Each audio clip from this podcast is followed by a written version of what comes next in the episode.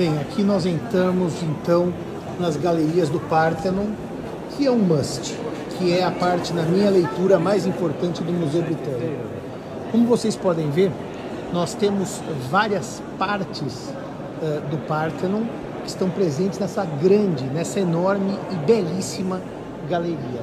Uh, eu vou começar mostrando para vocês uh, o lado oeste, onde há a cena do nascimento de Palas Atena a partir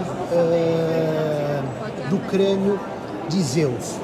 Eu realmente adoro essa cena mitológica porque havia uma, uh, uma profecia ou um oráculo, como diz o professor Moreno, pelo qual, no momento em que Zeus tivesse um filho, esse filho o destronaria como ele destronou Crono, o seu pai, e como Crono destronou Urano, o seu pai. E nesse momento, Zeus então uh, engole Metis, a sua mulher, e da cabeça de Zeus nasce Atena, a deusa da sabedoria. Esta uh, depicção aqui, ela ficava no friso leste do Pártenon, portanto, é um dos chamados uh, pedimentos em que exatamente uh, mostra o nascimento da deusa Palas Atena a partir da cabeça do seu pai Zeus. Vulcano, ou Hefesto para os gregos, dá uma martelada na cabeça do pai e dela nasce Palas Atena, ricamente vestida com a sua armadura. Inclusive, Atena está completamente vestida e segurando uma lança. As estátuas eh, que sobraram aqui eh, não são muitas, mas ainda assim eh, impressionam.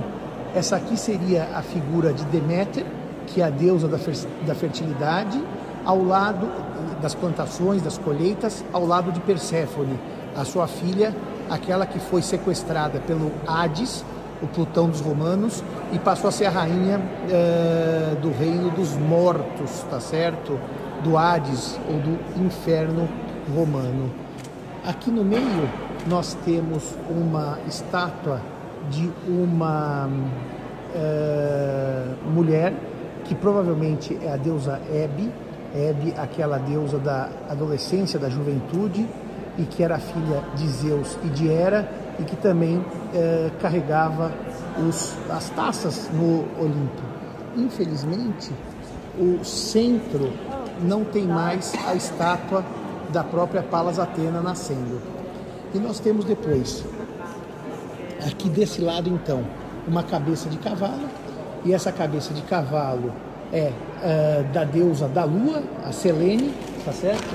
Porque a ideia aqui é contrabalançar a lua, Selene, de um lado e Hélios do outro, tá certo? Ou seja, nós teríamos a lua, a noite de um lado e o dia, uh, o sol, Hélios do outro. Então aqui nós temos o cavalo da deusa da lua. E que, se vocês ouviram os podcasts do professor Moreno, uh, Artemis não era a deusa da lua, apesar de uma associação entre as deusas depois, uh, vamos dizer assim, posterior, que uh, indicaria uma fusão das duas deusas, o que é evidentemente uma releitura mitológica, porque Selene era a lua e Selene era, tinha filhos e Artemis era uma deusa virgem. Bom, vamos seguir um pouco mais aqui e vamos ver então desse lado oposto os cavalos de Hélios ou o deus Sol. Se vocês olharem então aqui, desse lado, nós temos uma parte de, de Hélios, o deus Sol, e aqui a cabeça do cavalo. Provavelmente esses cavalos uh, eram quatro nos originais, hoje nós sobramos, sobraram apenas duas cabeças, estavam então nascendo o dia e saindo da água.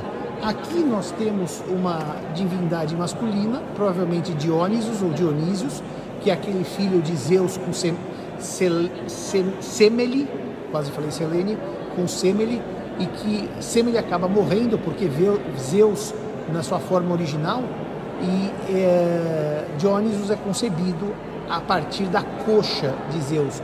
Então há uma importância de Dionysus estar tá aqui nesse pedimento é, leste do Párteno que reflete o nascimento de Atenas, que no fundo ele também nasceu de Zeus, só que Atenas nasceu da cabeça e Dionisos da coxa de Zeus, tá certo?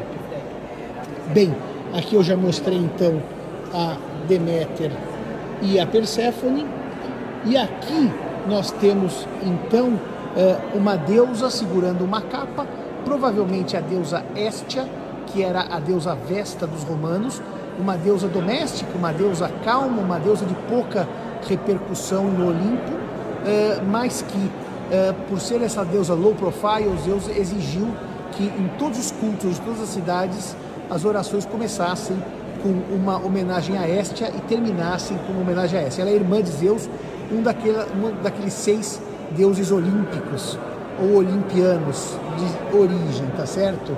E aqui nós temos uh, uma deusa reclinada no momento uh, do nascimento de Atena, que muito provavelmente deve ser, deve ser a deusa Afrodite.